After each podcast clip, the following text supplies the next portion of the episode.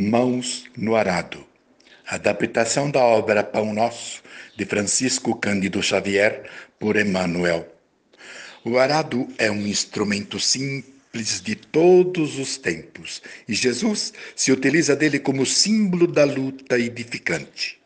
Como também poderia ter usado de outra imagem, como lhe era de hábito fazer comparações, como a semente, a rede, a dracma, o fermento e assim por diante.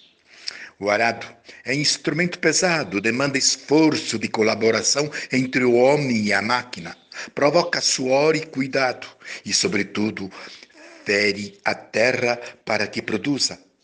No sulco que abre, ele constrói o berço das sementes e facilita a penetração da chuva, do sol, dos adubos, de forma que tudo seja convenientemente aproveitado.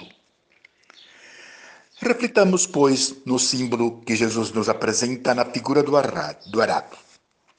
O divino cultivador nos incita ao arado da responsabilidade na luta edificante, sem dele retirar as mãos, de modo a evitar prejuízos graves à terra de si mesmos, o espírito. Um arado promete serviço, disciplina, aflição, cansaço. No entanto, não se deve esquecer que depois da sua operação chegam semeaduras, colheitas, pães do prato e celeiros guarnecidos. Meditemos na na, nas oportunidades perdidas, nas chuvas de misericórdia que já caíram sobre nós e que foram sem qualquer aproveitamento para nosso espírito. Pensemos no sol de amor que nos vem vivificando em milenares reencarnações sem percebermos.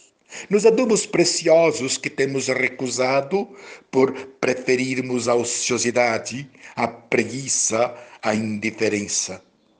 Lembremos da lição do arado. Ninguém que lança mão do arado e olha para trás é apto para o reino de Deus.